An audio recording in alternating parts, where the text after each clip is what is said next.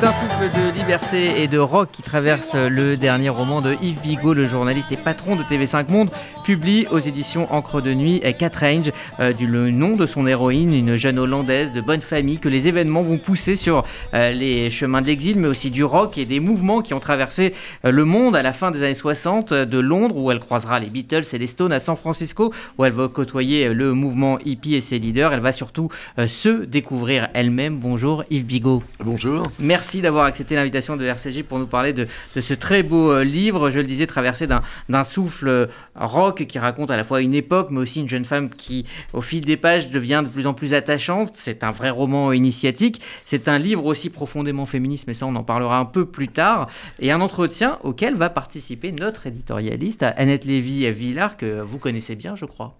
Oui, assez bien, oui, effectivement. on, a, vécu les mêmes choses. C'est très étonnant hein, ce, livre. C'est l'époque que, que moi j'ai connue en Californie et des fins des années 60, début 70.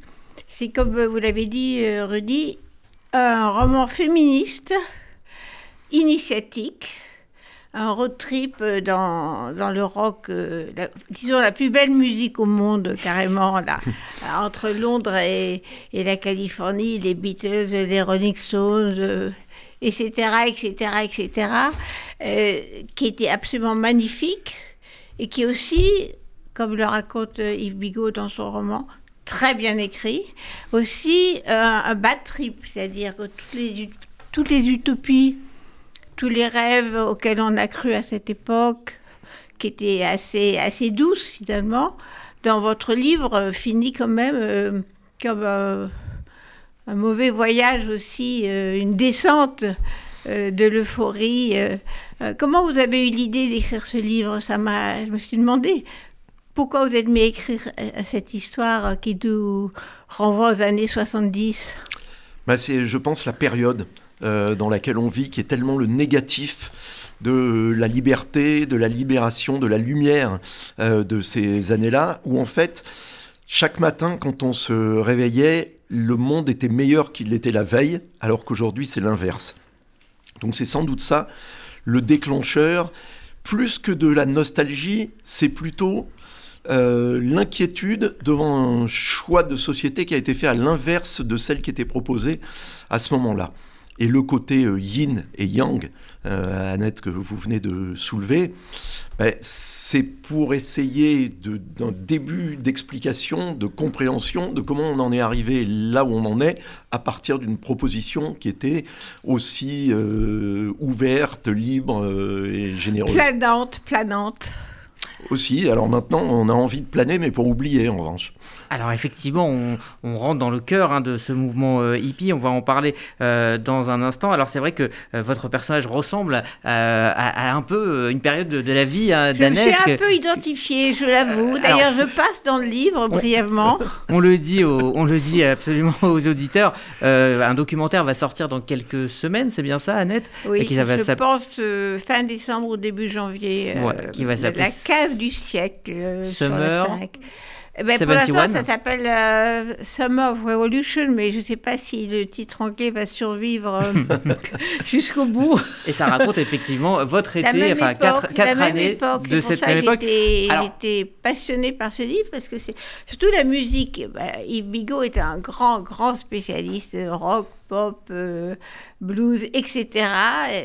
Et, la musique porte, porte ce livre. On a vraiment envie de... D'ailleurs, quand j'ai lu le livre, je me suis mis de, un mix des années 60-70 euh, en fond de musique et j'ai pas arrêté d'écouter ça. C'était une musique incroyable. je voulais citer un petit morceau du livre où son héroïne euh, dit justement parle de la musique. Elle est très jeune à l'époque, elle a quoi, 17-18 ans? Ouais, elle a 16 ans et demi quand euh, le roman euh, débute et elle en a 18 et demi quand il se termine. Voilà, elle est à Londres. vraiment, on voit passer des Beatles qui enregistrent et elle, elle dit pour la première fois, je comprends que la musique, cette musique, le rock, la pop, se niche dans un espace indéfini entre la perception et la compréhension, le ressenti et l'analyse. Son effet est indescriptible, n'a de sens que parce qu'elle s'adresse au sens, par essence. C'est ce qui lui donne son pouvoir, etc. Et si vraiment on est porté par, par cette musique, on n'a qu'une envie, c'est de la réécouter. Alors j'ai une question. Bigot, euh, vous parlez à la première personne, c'est-à-dire vous êtes l'héroïne. Comment vous, avez-vous réussi à vous mettre dans la peau de cette euh, jeune fille, jeune femme de 17, 18, 19 alors c'est évidemment euh, ce qu'il y a de plus compliqué, c'est proscrit même euh, maintenant hein, par le wokisme. Mais ah bah oui. En même temps, voilà, la métathèse sexuelle, c'est-à-dire donc le fait de se mettre hein, dans la peau d'un genre qui n'est pas le vôtre, c'est quelque chose qui a été beaucoup pratiqué, notamment par les écrivains britanniques. Ça commence euh, avec Shakespeare, hein, euh, La Nuit des Rois et, d'autres exemples, mais aussi tous les romantiques, William Blake, euh, Percy Shelley, Lord Byron, Swinburne, etc. Et je n'ai réussi à le faire que parce que je me suis inspiré d'un personnage que j'ai connu. alors c'est de la fiction, mais j'ai elle, a, existé, cette Catherine. Alors, elle n'a pas, existé telle qu'elle est, euh, évidemment, dans, dans, le roman, mais euh, voilà, il y en a une qui, euh, voilà, qui, qui m'a permis de, un peu d'une certaine façon, de fantasmer à partir de, de, son personnage. Et pourquoi je voulais que ça soit un personnage féminin? C'est parce que ben, ce qui caractérisait autant cette période et cette période de liberté et de libération, ben, c'était l'accès des filles et des femmes aux choses qu'elle ne faisait pas jusque-là. Et donc, vous avez eu la, générosité de dire que c'était un roman euh, féministe. Oui, mais c'est du féminisme ontologique, je dirais à la Bardot, d'une certaine façon, c'est-à-dire elle est féministe parce qu'elle ne voit pas comment ça pourrait être autrement, malgré tous les codes hein, dans lesquels elle a grandi et ceux de la société. C'est-à-dire qu'elle ne voit pas pourquoi des femmes feraient autrement que comme elles ont envie de faire et que comme elles doivent faire ou que comme font euh, les hommes. Mais c'est pas un féminisme idéologique ou euh, politisé. Alors c'est vrai que sa, beauté euh, la confronte au sexisme de l'époque, hein, qui est bien réel et qui existe. elle est libre, elle est déterminée, c'est un caractère bien trempé. Elle ne se trahira finalement jamais dans ce, ce, roman jusqu'au jusqu'au bout du roman. Est-ce que justement c'est ça être rock'n'roll? Alors oui, bien sûr, hein, le, le rock'n'roll n'oublie jamais. Et puis euh, oui, bien sûr, euh, le, rock, c'est de rester euh, fidèle à soi-même, à ses idéaux, à qui on est, en ce en quoi on croit, et d'une certaine façon, rester pire qu'un adolescent, c'est rester un enfant toute sa vie. Alors on va reprendre un peu le, fil de, ce livre qui, démarre par euh, finalement euh, la fin. Vous avez euh, décidé d'annoncer dès le début de, votre, de votre livre la, mort de votre héroïne. Pourquoi avoir commencé ce, cette grande, ce grand récit de cette soif de vivre justement par sa mort? Pour bien marquer le fait que ces idéaux, cette liberté, cette façon de vivre ben, sont morts et d'ailleurs, ils sont à peu près morts au moment où je la date, donc en 1974. C'est le moment. Alors après, les historiens hein, vous diront que c'est plutôt le festival d'Altamont, que c'est plutôt la séparation des Beatles. D'autres disent que c'est la guerre du Kippour, d'autres disent que c'est la crise pétrolière. Mais effectivement, 74, c'est à peu près le moment où tout le monde constate, quatre ans après John Lennon qui avait annoncé The Dream is Over, euh, mais que c'est bel et bien fini et enterré. Et c'est pourtant la fin de la guerre du Vietnam. La guerre du Vietnam. C'est aussi, euh, on, aurait pu penser que 74, 73, 74, ça serait le début justement d'une ère sans guerre. C'était, la fin de, de rêve hippie, mais c'était aussi le début d'une d'une situation sans guerre, d'un monde sans guerre. C'est vrai, Annette, mais euh, c'est là qu'a commencé la guerre économique celles qu'ont euh, lancé euh, les banques, le capitalisme voyou, euh, l'économie qui est décorrélée du travail et décorrélée de la production pour entrer dans la spéculation.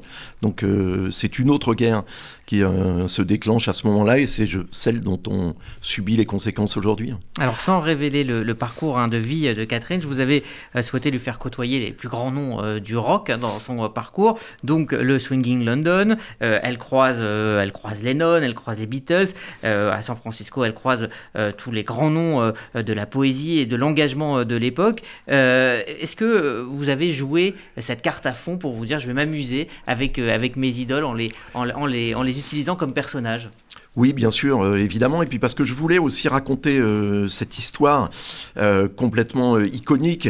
C'est l'âge d'or, hein, les années donc, dans lesquelles se, déroule cette histoire, hein, été 66, été 68 la période impériale, comme disent les, Anglais, avec l'emphase euh, qu'on leur connaît. Et oui, bien sûr, parce que ça permet de décrire, alors à Londres, la mode aussi. L'Angleterre vient d'être championne du monde dans son montre à Wembley. Hein. il y a une euphorie incroyable à ce moment-là. Beaucoup de hein. football dans ce livre aussi, avec des clubs néerlandais quasiment inconnus. Oui, bien sûr, ben c'est elle est fan de l'Ajax d'Amsterdam, hein, car il faut dire Ajax et pas Ajax. Euh, D'ailleurs, elle a un t-shirt Ajax, Don't Stop, elle est vraiment militante du groupe. Euh, alors moi aussi, euh, je dois dire, j'étais un fan de l'Ajax et puis des Oranje, donc euh, l'équipe des Pays-Bas de 1974-1978. de hein. Cruyff, donc. Voilà, exactement, Johan Cruyff, Johan Niskens, Pete Kaiser, etc.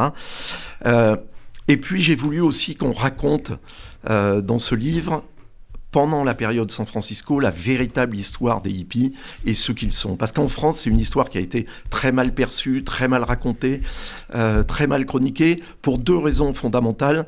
Euh, la première, c'est la caricature qu'on en a fait, hein, euh, des babas euh, qui occupaient le Larzac, ou au contraire, alors du collar au chaud, dur dur, etc. Voilà, pour les ridiculiser et discréditer ce mouvement. Et puis l'autre raison pour laquelle on, les, on comprend ça mal, c'est qu'en France, les années 60, c'est mai 68. Et c'est tout à fait autre chose. Mai 68, à l'époque, d'abord, les, les militants de mai 68, ils détestent le rock parce qu'ils considèrent que c'est une musique vulgaire et commerciale. Donc ça veut dire déjà, ils sont à côté de leur époque. Ça n'est qu'après mai 68 qui vont se dire ah oui peut-être en fait il se passe quelque chose euh, là-dedans. Et puis surtout mai 68 c'est quelque chose qui est idéologique et politisé. Les hippies ils n'ont pas d'idéologie, ils ne sont pas politisés. Oui ils sont contre la guerre du Vietnam, oui ils sont contre le racisme, oui ils sont pour euh, l'écologie, mais ils ne pensent pas que voter pour quelqu'un va changer euh, quoi que ce soit. Et surtout, ce sont des gens créatifs aussi, là. Contrairement à la caricature qu'on en fait, ils sont tous artistes, ou en tous les cas avec des velléités d'être artistes, ou artisans, mais ils fabriquent des choses. Ce sont des gens qui sont actifs et proactifs et qui veulent faire vivre la communauté à laquelle ils, euh, appartiennent, tout en défendant une altérité absolue. Annette, on, le voit dans le livre justement quand le, que le mouvement hippie n'est pas bien compris en Europe. Quand elle arrive en Hollande avec euh, euh, son, son, son, expérience euh, américaine, eh bien on ne la comprend pas. L'Europe n'a pas compris tout de suite le mouvement hippie? Totalement. Hein. Moi je me souviens de mai 68, on avait le plus grand mépris pour le mouvement hippie, niant les fleurs dans les cheveux et, et, qui écoutait de la musique en étant complètement défoncé. C'était pas du tout, du tout l'état d'esprit révolutionnaire de la génération de 68 on, a, on est méprisé. dans ce livre, on voit à quel point il s'agit du bonheur simplement. Ils sont heureux. Euh, et ils ont envie effectivement de, s'aimer les uns les autres. Euh, euh, là, c'est la première génération quand même qui a la pilule. On a la pilule, on n'a pas encore le sida, on n'a pas peur des maladies sexuellement transmissibles. Donc, il y a la première génération où les femmes sont libres sont libres sexuellement, elles n'ont pas peur de tomber enceinte. Et là, c'est un grand mouvement de liberté. Ce que nous, en France, on n'a pas compris tout de suite. On a mis un petit peu de temps. Mais je voudrais quand même insister sur le fait que c'est un livre féministe. Parce que à notre époque, euh, où le féminisme a tendance à être psychorigide, euh, les femmes d'un côté et les hommes de l'autre, on peut être un homme féministe. La preuve, euh, l'écrivain Yves Vigo, qui nous a fait un livre totalement féministe, écrit par un homme. Effectivement, euh, ce, féminisme traverse tout, tout, le livre, cette, liberté.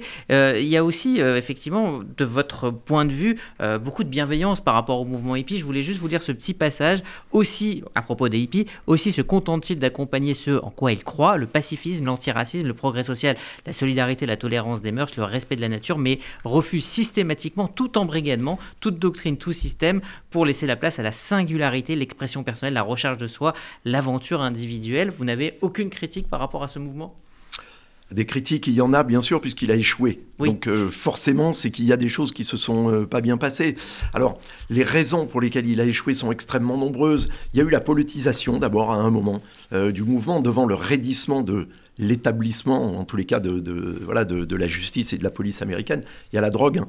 Il faut euh, pas du tout il y a beaucoup, faire fi beaucoup de ça. de drogue. Ben, c'est vrai que, que cette génération euh, des fin 60 euh, était dans un vrai, vrai nuage de marijuana et aussi après de drogues plus violentes comme le LSD. D'ailleurs, l'héroïne croise Timothy Leary, qui est le, celui qui est le pape du LSD à l'époque.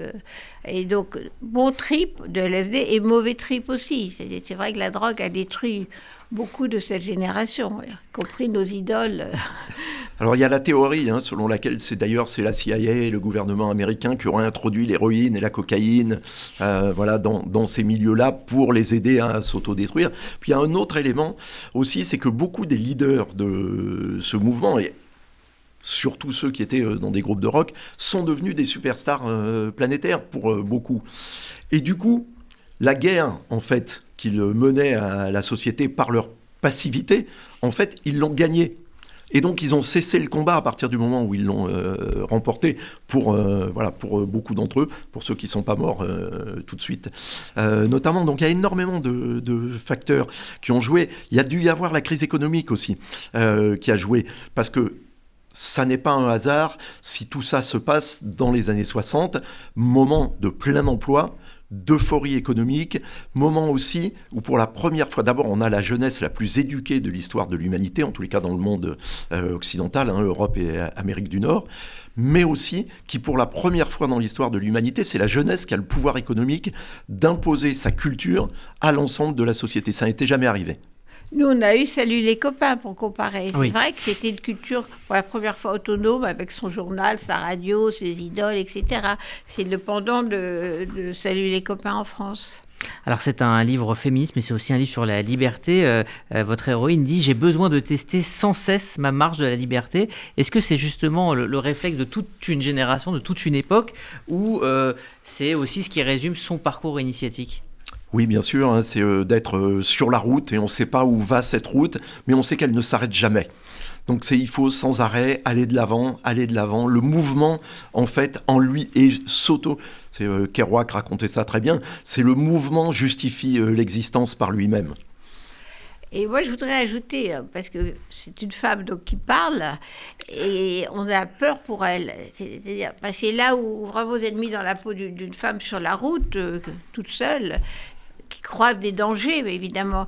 Et c'est vrai que être une femme à cette époque-là, c'est aussi avoir la trouille euh, d'être, euh, de prendre des risques qu'on prend mais avec euh, quand même la violence qui reste envers les femmes. On parle des motards, des bikers, des Hell et tout ça. C'est quand même aussi très très grande violence. Avec, rappelons quand même qu'aux États-Unis, la, violence, le nombre de meurtres par tête d'habitants reste quand même fulgurant. Euh, c'est un monde violent. C'est, cette génération est pour la paix, mais à l'intérieur d'un monde extrêmement violent. Ah, il y a des paradoxes. pardon, mais euh, Annette, vous avez d'autant plus euh, raison que si vous regardez dans l'imaginaire, mais prenez par exemple le mépris. Hein, ou la bicyclette, la motocyclette, je crois que ça s'appelait en français.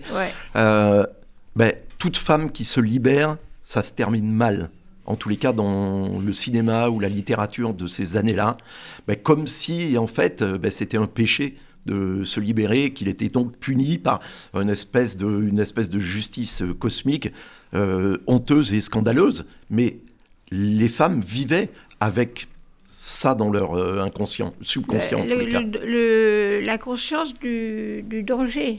Moi, je l'ai ressenti vraiment en, lisant le livre, euh, parce que c'est vrai, on prenait des risques sur la route, autostop, tout ce que vous voulez. Moi, j'ai fait le tour du monde toute seule à cette époque-là. Et ben, ça casse l'image d'insouciance qu'on peut avoir oui, c'est euh, ça, complètement insouciante, en même temps euh, consciente du danger quand même. Euh, consciente du regard de l'homme aussi sur, sur elle, constamment. Oui. alors c'est une femme libre qui, refuse complètement le patriarcat, ça c'est sûr, hein, votre personnage, mais il y a quand même l'ombre de son, de son père riche qui plane sur tout son être et tout, sur toute cette histoire. Sur son destin euh, évidemment, puisque lui, euh, euh, son associé, donc qui fait de l'import-export, hein, comme beaucoup les Hollandais, voilà, c'est eux qui ont réinventé le capitalisme moderne. Hein. et Ils ont commencé très tôt avec leur colonie. Hein. Oui, bien sûr. Et, euh, et, donc il se retrouve pris dans une, une affaire de mœurs parce qu'il importe aussi euh, des jeunes femmes pour les mettre dans les, euh, voilà, dans les, les, vitrines du quartier rouge de Wallen à, à Amsterdam.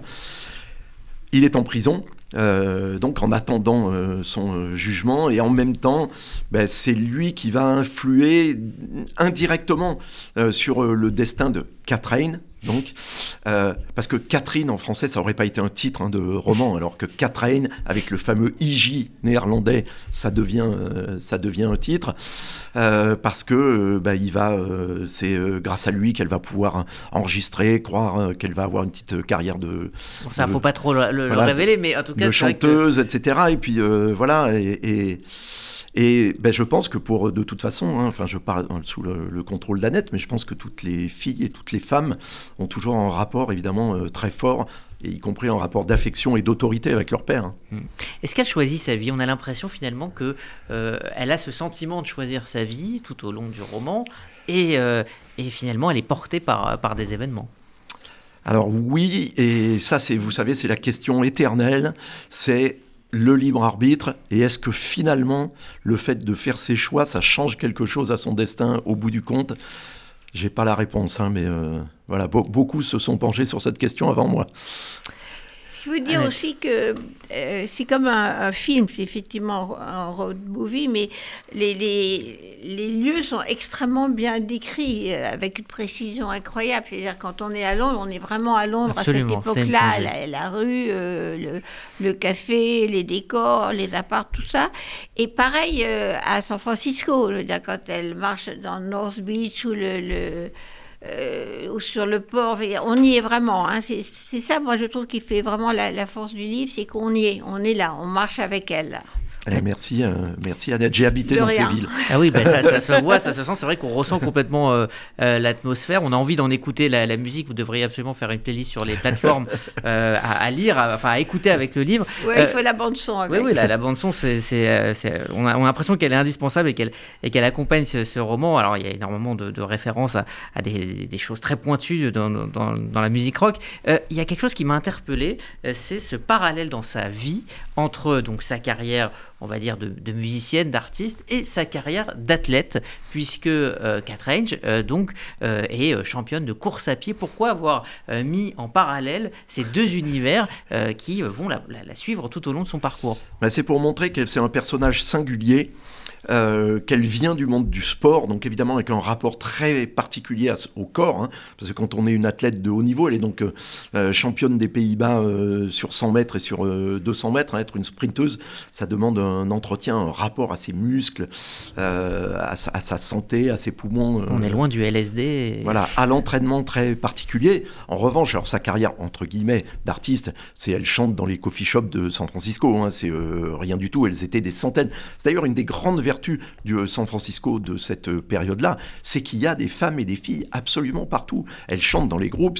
C'est évidemment Janis Joplin, c'est euh, Grace Leak dans Jefferson Airplane, mais en réalité, elles sont des dizaines, elles sont des centeuses, et puis elles jouent de la batterie, elles jouent de la guitare, elles jouent de la basse. Il y a les Ace of Cups, qui est un groupe entièrement féminin, sans doute le premier groupe féminin de rock au monde. voilà, et je voulais qu'il y ait cette euh, balance parce que le sport, c'est, et alors en particulier aux Pays-Bas, un pays là aussi hein, où le, corps et euh, l'entretien du corps et le, naturisme aussi hein, est extrêmement euh, pratiqué. Puis surtout, c'est un monde protestant. donc Dieu voit tout. Il n'y a pas de volet, il n'y a pas de rideau aux fenêtres hein, aux Pays-Bas parce que les, Hollandais veulent qu'on les voie, ils sont accueillants, et puis ils veulent accueillir un peu de lumière, il n'y en a pas tant que ça euh, dans leur pays. Mais je voulais qu'il y ait cette balance entre, c'est une championne de sport, donc d'activité traditionnelle, on va dire, et une petite euh, chanteuse qui s'essaye ben, euh, à, ces nouveaux métiers qui surgissent dans cet univers qu'elle découvre, parce qu'elle assiste au début de Pink Floyd, elle assiste au début de Soft Machine, elle va assister au début des groupes de San Francisco. Country Joe and the Fish, euh, Jefferson Airplane, le Grateful Dead, Quicksilver, euh, etc., Steve Miller Band, tout, ce foisonnement. C'est très drôle quand vous traduisez les, les noms des groupes euh, en français, là. Quicksilver, les Rolling Stones, les pierres qui roulent. Ah, autant c'est joli en anglais, autant en français, ça devient complètement ridicule les noms de ces groupes. Ben, c'est pour ça que c'est intéressant, parce que ça montre aussi pourquoi cette culture, elle s'est bâtie en anglais. Parce qu'il y a quelque chose qui est de l'ordre à la fois du punch, du flash et de l'évocation qui fonctionne en anglais et qui tombe complètement à plat en français. C'est aussi pour ça, euh, sans doute, qu'il n'y a pas vraiment de rockstar française. En tous les cas, il n'y en a pas à cette époque-là. Il faudra attendre euh, Daft Punk et euh, Christine and the Queens pour qu'on ait un peu des gens qui jouent dans, dans cette cour-là. Avec des noms totalement français d'ailleurs. À une époque où tout a changé et qui chantent en anglais, effectivement, pour y arriver. Euh, dernière question, euh, Yves Bigot. Qu'est-ce que vous avez voulu dire au monde d'aujourd'hui en nous replongeant pendant 442 pages, 32 pages dans, dans ces années qui, moi, me paraissent totalement irréelles? Que l'humanité n'est pas perdue, qu'on peut encore la sauver, mais qu'il faut avoir le même euh, courage et les mêmes aspirations que nous avions on va dire, en tous les cas, qu'ils avaient, parce que moi je suis arrivé juste un peu après, j'étais un poil trop jeune pour vivre vraiment ces, euh, années-là, mais que le, le dé cosmique a été euh, jeté, mais on peut souffler dessus pour influer sur la manière dont il va retomber. Ce mouvement euh, hippie, c'est l'inverse du wokisme pour poser une question très à la mode? Ah oui, bien sûr, évidemment, hein, parce que c'est l'ouverture, c'est la générosité, c'est euh, l'acceptation de l'autre dans toute sa différence, tout en cultivant l'altérité. Oui, bien sûr, c'est exactement l'inverse, même si le wokisme part d'un bon sentiment. Et d'ailleurs, être hippie, c'est justement c'est être éveillé, c'est être attentif à tout, c'est être conscient de tout en toute permanence. Mais dans la générosité, dans l'accueil, c'est embrasser euh, les oui, autres. mais Yves, c'est être tolérant aussi, ce qui est le contraire du wokisme. Évidemment. Ils la tolérance. Évidemment, ben, le wokisme, c'est une. Alors que ça part d'un très bon sentiment, Hein, c'est euh, racheter les péchés de l'humanité, hein, euh, d'une certaine façon, ça se transforme en une espèce de forme de néo-stalinisme. Merci Yves Bigot, 4 Range, donc c'est aux éditions euh, L'encre encre de nuit. Euh, vous pouvez retrouver donc ce roman dans toutes les euh, bonnes librairies. Ça va vous plonger dans un, un univers, je le disais absolument, qui paraît totalement irréel de musique, de, drogue, mais aussi de liberté. Merci d'être venu. Merci Annette Lévy-Villa. On aura le plaisir déjà de vous retrouver sur RCJ, je crois, dès demain, si tout va bien. Demain, demain, même heure. Mais aussi donc pour ce documentaire que j'ai eu la chance de voir hier et qui raconte votre propre histoire. Et effectivement, ça, ça, voilà, ça, ça colle parfaitement avec euh, ce que l'on vient de dire. Merci euh, à tous les deux. Vous écoutez euh, RCJ Midi dans un instant, la chronique livre de Josiane Savigno et puis le coup de cœur de la rédaction, sans oublier évidemment un nouveau point sur l'info.